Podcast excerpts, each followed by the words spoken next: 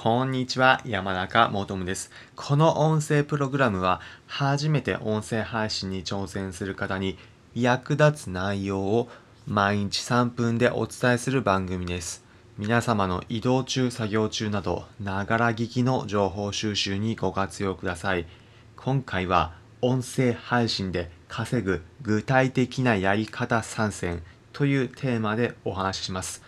音声配信されるときにどのように稼ぐ仕組みがあるのか気になるという方、また音声配信盛り上がっているというふうに聞くけど、どういうふうにお金回っているのかなというふうに関心がある方、参考になる内容をお伝えするので、気になる方、ぜひ最後まで聞いてみてください。音声配信で稼ぐ具体的なやり方、どういったものがあるのか大きく分けると3つあります。1つ目が音声の広告、2つ目がコンテンツへの課金、3つ目が音声コンテンツを使ったアフィリエイトの仕組み、この3つです。どういったものなのか具体的に紹介します。まず1つ目、音声広告。これは皆さんもイメージつくかと、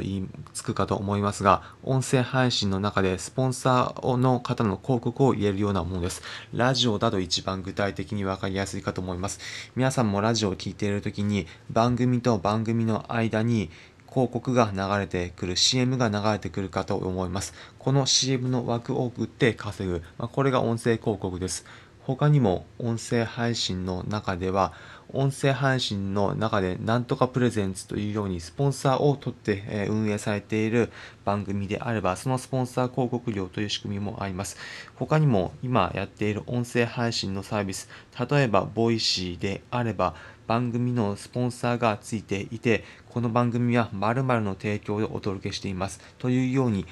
お伝えすることで、これも広告で稼ぐ仕組みになっています。これが音声広告の仕組みです。えー、そして2つ目。2つ目がコンテンツへの課金です。コンテンツへの課金も具体的にさらに3つに分かれて、分かれます。まず1つが、コンテンツごとに単発への課金です。音声配信のプログラム、この1つのプログラム聞くのに、例えば100円課金すると聞けますというようなもの、これが単発の課金です。もう1つが定額制の課金です。毎月500円支払うことによって、限定コンテンツが聞き放題ですというようなものです。音声配信プログラムの Voicy であれば、えー、プレミアムリスナーという制度があり、これも番組ごとに1ヶ月ごとに500円だったり800円だったり課金することによって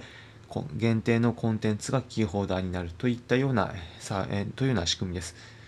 それで、えー、マネタイズができるというような仕組みになっています。もう一つが投げ銭の、えー、仕組みでコンテンツへの課金できるものです。まあ、これはいわゆるライブ配信でよく実装されているようなものです。まあ、例えば音声配信サービスのスタンド FM であれば、ライブ配信中に投げ銭を送ることができます。ライブ配信聞いていて面白いなというふうに思ったコンテンツに関しては、そのライブ配信中に課金することで特定のアイテムを投げ銭の仕組みで送るような、えー、ものです。YouTube でのライブ、え配信も、え経験ある方はイメージがしやすいかと思います。YouTube のスーパーチャットと同じような、え仕組みが取っているようなものもあります。他にも音声配信サービスであれば、スプーンも同じような仕組みがありますし、ラジオトークも同じような仕組みがあります。ライブ配信が行われていて、そのライブ配信中に投げ銭ができる。そしてコンテンツへの課金ができて稼げるというような仕組みです。これが2つ目のコンテンツ課金でした。最後3つ目のアフィリエイトどういったものなのかというと、